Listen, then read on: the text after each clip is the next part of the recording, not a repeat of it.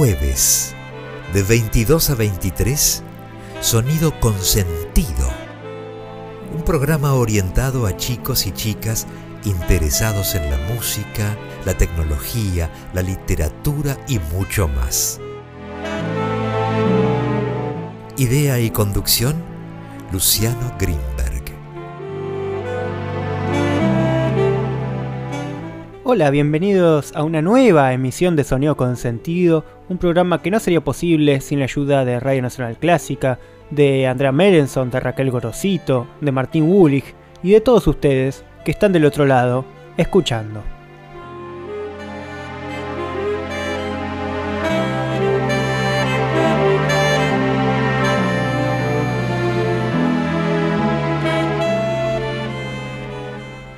Bueno, bienvenidos a esta nueva emisión de Sonido con Sentido, nuevamente aquí en vivo por Radio Nacional Clásica, un jueves más aquí a las 22 horas Argentina. Y el día de hoy vamos a seguir hablando de un tema que venimos hablando en distintos programas de Sonido con Sentido. Y me refiero al ajedrez, a cómo se relacionan los juegos de mesa con la música, si acaso la música no es también una especie de juego de mesa. Bueno, claramente tiene algo de juego, ¿no? Para el oyente, para el oído, para el intérprete y quizás para el compositor en algún punto. Y por eso empezamos hablando de ajedrez y no pudimos parar más. Porque es un tema que, bueno, obviamente no se puede ni siquiera abarcar en un programa. Y aquí tenemos un enfoque musical del ajedrez. La musicalidad de las piezas sobre el tablero, el ritmo de los jugadores, de las decisiones que van tomando, pero también ha inspirado a muchas obras el ajedrez, ha inspirado a muchas piezas, a muchos compositores que quizás querían ser ajedrecistas, pero lastimosamente tenían el talento musical y no pudieron dejar de igualmente hacer música. Hemos visto distintos casos, hemos visto el caso de Chopin, por ejemplo, el caso de Brahms, el caso de Mozart, de Beethoven, Sí, de todos ellos hemos hablado, de todos estos ajedrecistas, grandes ajedrecistas de la historia, y que también curiosamente hacían música. Bueno, pueden escuchar estos programas en nuestro Spotify, en Sonido con Sentido se llama nuestro podcast. Pero hoy vamos a hablar de otros ajedrecistas. Vamos a hablar, por ejemplo, de Borjak, el ajedrecista. Vamos a hablar de Ennio Morricone, el ajedrecista. De John Cage. Y vamos a hablar también de cómo se relaciona con la literatura el ajedrez. ¿Acaso ha inspirado a poesías, a cuentos, a novelas? ¿Y usted que está del otro lado, se identifica alguna vez o en algún sentido con el ajedrez? Usted que está del otro lado, ¿qué es? ¿Un alfil? ¿Un peón? ¿Una reina? ¿Un rey? ¿Una torre? ¿Un caballo? ¿Cómo nos identificamos? Esto parece una consigna casi de radio AM, ¿no? De un lunes por el mediodía, por la mañana. Pero no, estamos un jueves a la noche y el enfoque no va a ser tampoco ese, pero me gustaría escucharlos. A continuación, vamos a escuchar la música de un gran ajedrecista y también, como no, un gran compositor, no solo de bandas sonoras, sino de obras que han quedado en la memoria popular de todo el mundo, diría yo. Y estoy hablando como mencioné y como adelanté, de Ennio Morricone, el, como digo, famoso compositor de tantas célebres melodías, bandas de sonido de películas, y que también, como digo, era muy aficionado al ajedrez, tanto que incluso una vez declaró que de no haber sido músico, le habría gustado ser ajedrecista. Y quizás su misión era otra, quizás la misión de Ennio Morricone no era encargarse de las piezas de madera o de porcelana o de plástico que configuran un caballo, un alfil, una reina o lo que fuese dentro del tablero de ajedrez, sino que la misión de Neo Morricone era mover piezas musicales, como dijo una oyente en uno de los programas pasados. Crear piezas musicales, moverlas, intentar vencer a la sensibilidad del oyente, no al rival, sino movernos a nosotros. Y por eso, hablando de la misión, vamos a escuchar una parte de la famosa banda sonora de la película La Misión de Ennio Morricone.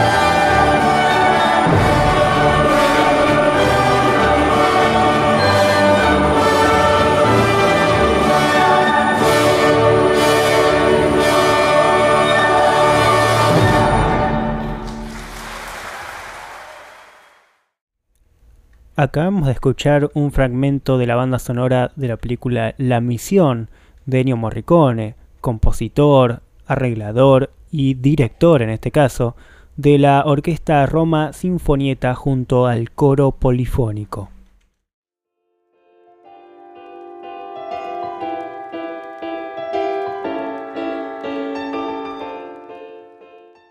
Sonido Consentido los invita a escribirles a través de su mail consentido.clásica.gmail.com y a enterarse de las novedades en sus redes. Twitter arroba s-consentido. Instagram sonido.consentido.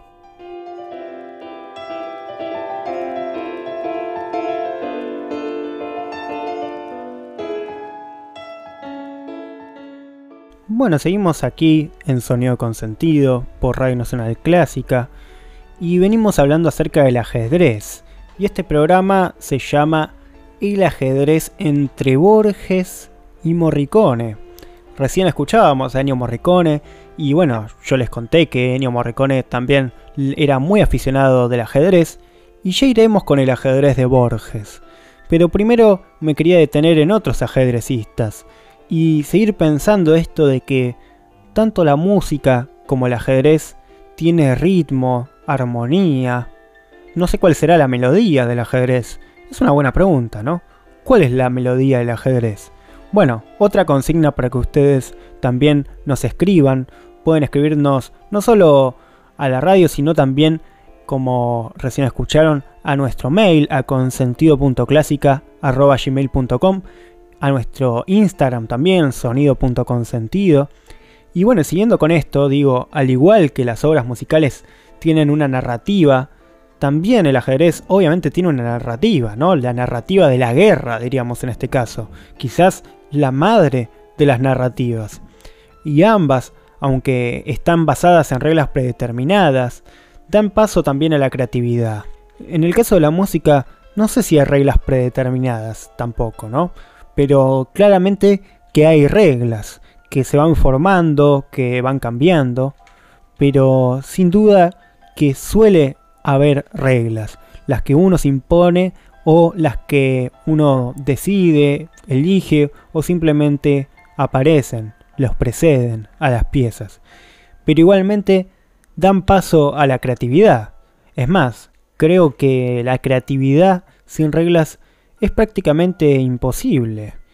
También de esto hablaba Picasso alguna vez, que decía que la mejor forma de inventar algo nuevo, de intentar de ser lo más original y creativo posible, era justamente jugar con las reglas, imponerse reglas. Paradójicamente, cuantos más límites tenemos, mejores salidas se nos ocurren. Más nos las rebuscamos, pero no en un sentido obsesivo, de intentar de buscar lo complejo, sino que simplemente también los límites nos mueven a nosotros, nos ponen en otro lugar. Y el ajedrez y la música tienen también sus límites, podríamos decir, aunque solo sean una invención.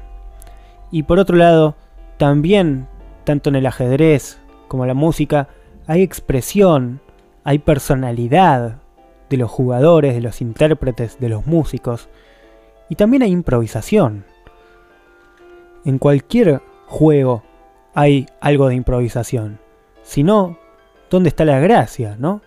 Incluso, quiero decir, si alguien está interpretando una obra que ya está escrita, que está leyendo un pentagrama, igualmente está en algún punto improvisando, en algún plano, quizás en el plano interpretativo, en el plano de las dinámicas, en el plano de la expresión, pero siempre hay algo nuevo. No se puede tocar dos obras de la misma forma, por más de que esas dos obras sean la misma. Y tampoco existen dos partidas de ajedrez iguales, por más de que sean los mismos movimientos. Los jugadores siempre van a estar en continuo cambio, ¿no? Como Heráclito contó acerca del río y de cómo cambian sus aguas. y de cómo el tiempo nunca es el mismo, y al igual que el río nunca es el mismo, tampoco una persona que se haya mojado alguna vez en ese río y se vuelva a mojar, en realidad son dos personas distintas. De eso habla Heráclito, de eso habla el ajedrez, y de eso también habla la música. Y de eso hablamos también aquí en Sonido con Sentido, y volviendo a los ajedrecistas, protagonistas del programa de hoy, hablamos por ejemplo de Borjak, el compositor checo, quien también era jugador de ajedrez, y también me quería detener en John Cage, el compositor estadounidense, quien particularmente tomó clases de ajedrez, incluso empezó clases a los 60 años de edad, y además jugó al ajedrez con el artista Marcel Duchamp y con su esposa, y en 1944 grabó una sonata para piano llamada Chess Pieces, es decir, piezas de ajedrez. Y también siempre llevaba consigo un juego de ajedrez magnético, y se lo podía encontrar jugando con ese tablero con cualquiera que se ofreciera a darle una partida. Y además contribuyó con dinero a varias organizaciones de ajedrez y claramente era una de sus tantas pasiones. Y a continuación vamos a ver cómo John Cage mueve esta pieza musical llamada piezas de ajedrez.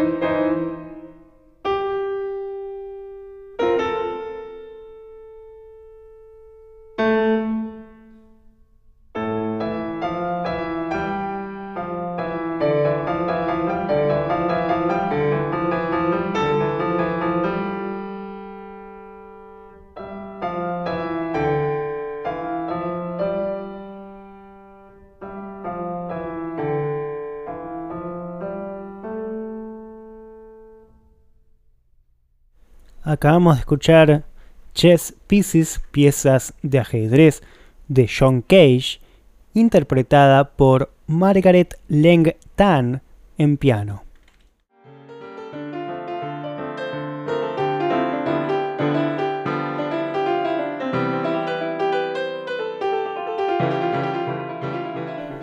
Bueno, seguimos aquí en vivo por Radio Nacional Clásica, un jueves más, y seguimos hablando acerca del ajedrez. Recién escuchábamos piezas de ajedrez de John Cage, una pieza paradójicamente dedicada a otras piezas de otro tipo, pero no tan distintos, porque como venimos viendo el ajedrez y la música tienen mucho que ver. Y también el ajedrez y la poesía tienen mucho que ver, y especialmente Borges, la poesía y el ajedrez. Por eso el título de este programa es El ajedrez entre Borges y Morricone. Porque sí, por más de que nunca se encontraron y nunca jugaron una partida juntos, en realidad sí de alguna forma dialogan como vemos en este programa y sí de alguna forma em, están jugando una partida constantemente a ajedrez. No solo Borges y Morricone, sino todos los protagonistas del programa de hoy y de los anteriores. En realidad estamos todos dentro de un gran tablero de ajedrez. No hay que ser conspiranoico para darse cuenta de eso. Así que vamos a hacer lo siguiente. Vamos a escuchar el poema Ajedrez de Borges, Ajedrez 1 y 2. Luego yo voy a leer el 2 y vamos a analizarlo un poquito. Vamos a recalcar algunas partes y luego vamos a escuchar un tango que también tiene mucho que ver con este poema de Borges, que justamente se llama Ajedrez. Ajedrez en su grave rincón los jugadores rigen las lentas piezas. El tablero los demora hasta el alba en su severo ámbito en que se odian dos colores. Adentro irradian mágicos rigores las formas, torre homérica, ligero, caballo, armada reina, rey postrero, oblicuo alfil y peones agresores. Cuando los jugadores se hayan ido, cuando el tiempo los haya consumido, ciertamente no habrá cesado el rito. En el oriente se encendió esta guerra, cuyo anfiteatro es hoy toda la tierra. Como el otro, este juego es infinito. Bueno, recién escuchábamos Ajedrez 1, la primera parte de Ajedrez de Borges, y ahora escuchemos la segunda parte de este poema. Tenue rey, cejo alfil, encarnizada, reina, torre directa y peón ladino, sobre lo negro y blanco del camino, buscan y libran su batalla armada. No saben que la mano señalada del jugador gobierna su destino, no saben que un rigor adamantino sujeta su albedrío y su jornada. También el jugador es prisionero, las sentencias de Omar de otro tablero, de negras noches y de blancos días. Dios mueve al jugador y éste la pieza. ¿Qué Dios detrás de Dios la trama empieza? De polvo y tiempo y sueño y agonía. Bueno, recién escuchábamos esta segunda parte del poema llamado Ajedrez de Borges. Un poema que, como digo, habla del juego, pero en realidad está hablando de muchas más cosas. Digamos que el ajedrez en realidad es una gran analogía, o quizás nosotros somos una gran analogía, quizás todo es una gran analogía del ajedrez. Porque la pregunta es, ¿qué es lo primero? ¿El ajedrez o nosotros? ¿Nosotros o el ajedrez? ¿Qué Dios detrás de Dios? dice Borges, la trama empieza, de polvo y tiempo y sueño y agonía. así termina el poema. O quizás empieza. Quizás este poema de Borges empieza justamente en el final, con esa pregunta, que quizás es el comienzo del todo, apunta al comienzo, al origen de todo.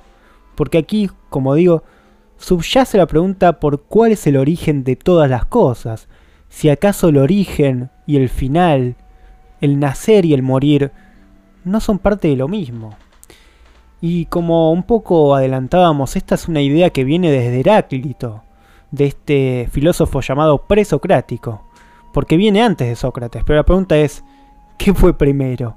¿Sócrates o los presocráticos? y cuando Heráclito dijo, en el círculo se confunden el principio y el fin. ¿Acaso en esa frase, Heráclito, no está este poema? En el círculo se confunden el principio y el fin.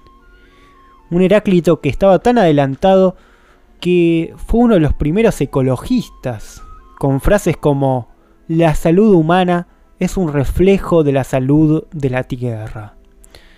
Bueno, esto por tomar el ejemplo de un filósofo griego, ¿no? Pero podríamos decir que muchísimos pueblos aborígenes ya sostenían esta idea quizás antes que Heráclito, esta idea de que la salud humana es un reflejo de la salud de la Tierra.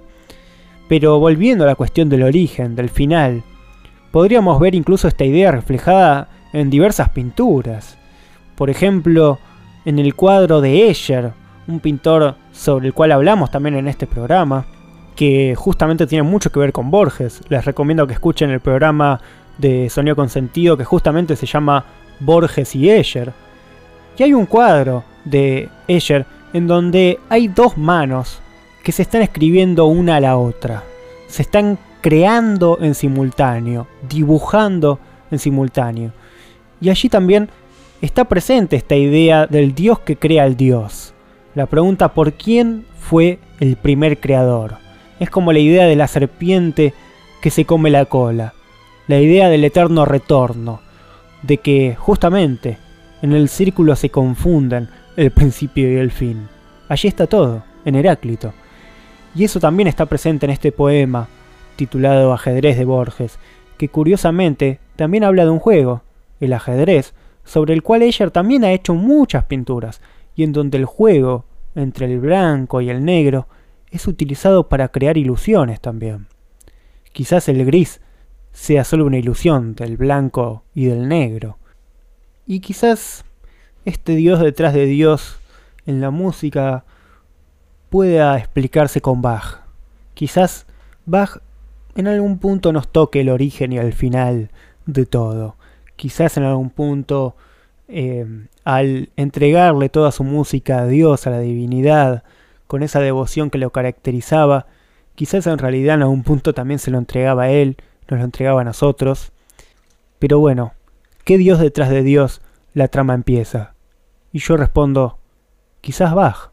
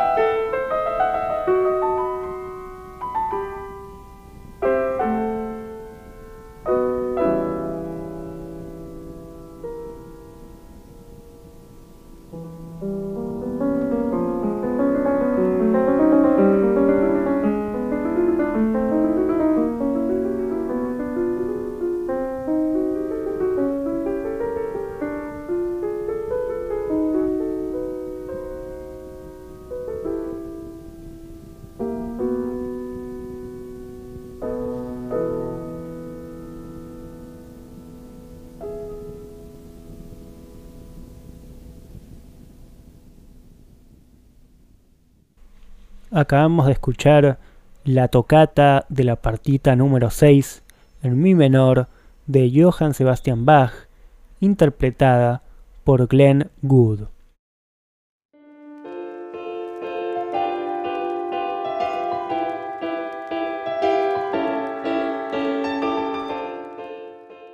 Sonido Consentido los invita a escribirles a través de su mail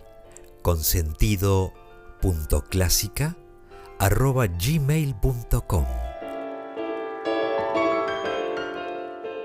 y a enterarse de las novedades en sus redes.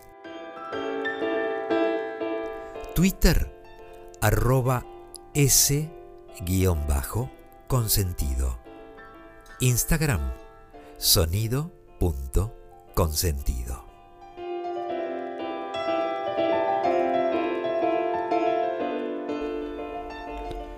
Bueno, seguimos aquí en Sonido Consentido. Ya falta poco aquí en Radio Nacional Clásica para el final de este programa. O quizás para el comienzo, no sé. Porque en este programa se vienen mezclando los comienzos, los finales. Así como sucede en el ajedrez.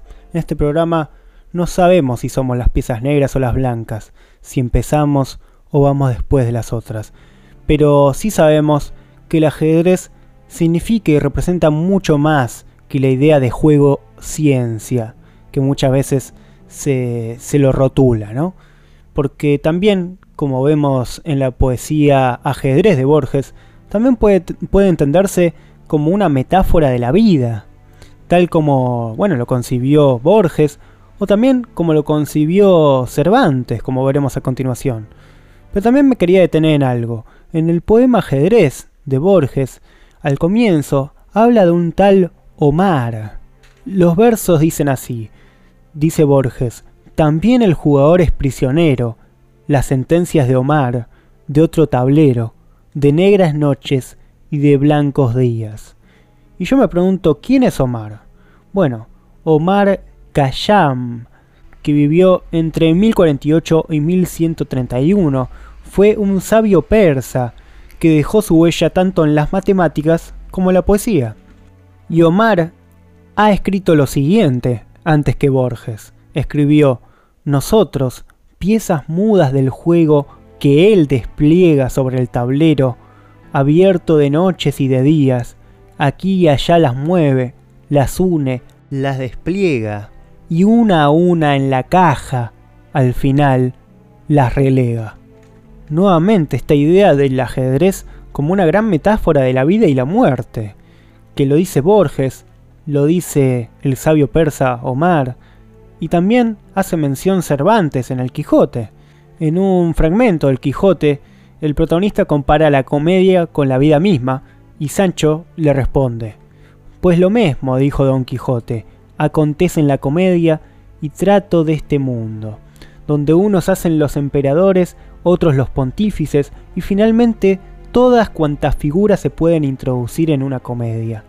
Pero en llegando al fin, que es cuando se acaba la vida, a todos les quita la muerte las ropas que los diferenciaban, y quedan iguales en la sepultura. Brava comparación, dijo Sancho, aunque no tan nueva, que yo no la haya oído muchas y diversas veces, como aquella del juego del ajedrez, que mientras dura el juego, cada pieza tiene su particular oficio, y en acabándose el juego, todas se mezclan, juntan y barajan, y dan con ellas en una bolsa, que es como dar con la vida en la sepultura. Bueno, Sancho parece liviano muchas veces en sus diálogos, pero claramente que este diálogo es para recalcar. Nuevamente, habla del ajedrez como una gran metáfora.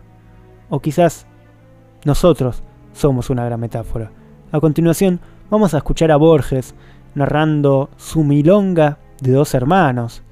Y luego vamos a escuchar a don Edmundo Rivero con un poco difundido Que solo estoy, con acompañamiento de guitarras. Pero antes de escuchar esta música y este poema de Borges, Quiero nuevamente agradecer a Radio Nacional Clásica por este espacio, a Raquel Gorosito, a Andrea Merenson, a Martín Wulich, a Diego Rosato, a todos los trabajadores que están detrás de este programa, a todos ustedes que estuvieron del otro lado escuchándolo, Y nuevamente les pido que pasen por nuestras redes sociales, por nuestro Instagram, sonido.consentido, nuestro TikTok, sonido consentido, nuestro mail, consentido.clásica.gmail.com, que escuchen el programa Clásicos Desatados de esta misma radio que está los sábados a las 11 de la mañana y también los martes en ese mismo horario, conducido por Jessica Feinsold, un gran programa que también trata algunos de los temas que también tratamos en este programa.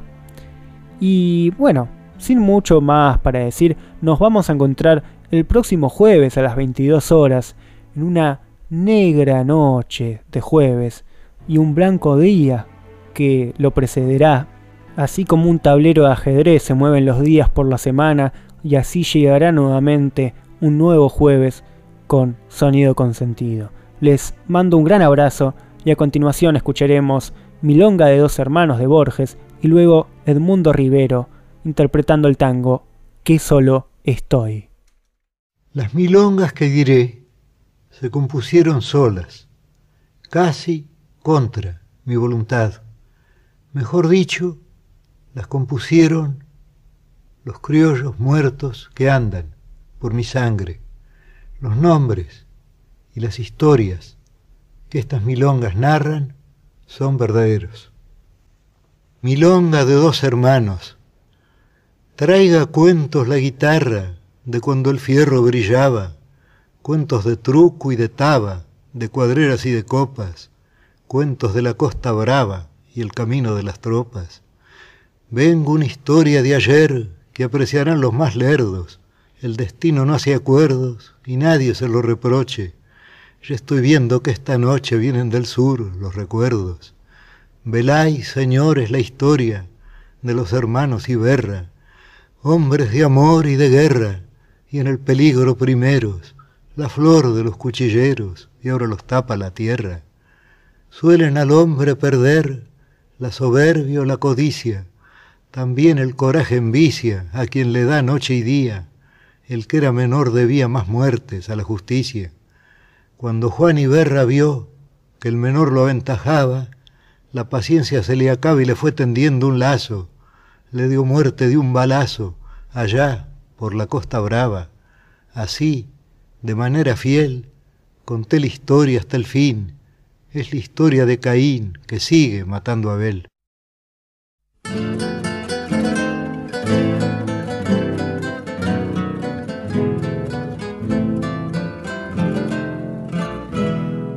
Sentir que te perdía, si al saber que te quería, ¿cómo te dejé partir? Si al partir tú te llevaste a mi alma hecha pedazos y a mí nada me dejaste para no sufrir así. Hoy que el tiempo ya ha pasado y que solo me ha dejado amarguras y dolor yo quisiera verte un día y tan solo demostrarte cómo vivo desde entonces sin consuelo y sin amor. Solo, espantosamente solo, apurando en la copa de la vida el sinsabor. Pena de arrastrar esta condena que me mata y que me quema este triste corazón de sentir adentro mío primaveras perdidas y que ya no volverán. Miedo de saber que solo quedo días nuestros que se fueron y ya no retornarán.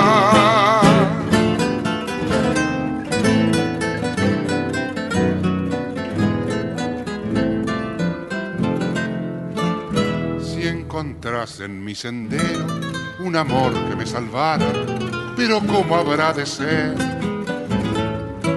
Si ya todo es agorero, si Dios quiso que te amara y no quiere libertarme del tormento de querer. Andaré por los caminos en un viaje por las sombras que me alejarán de ti.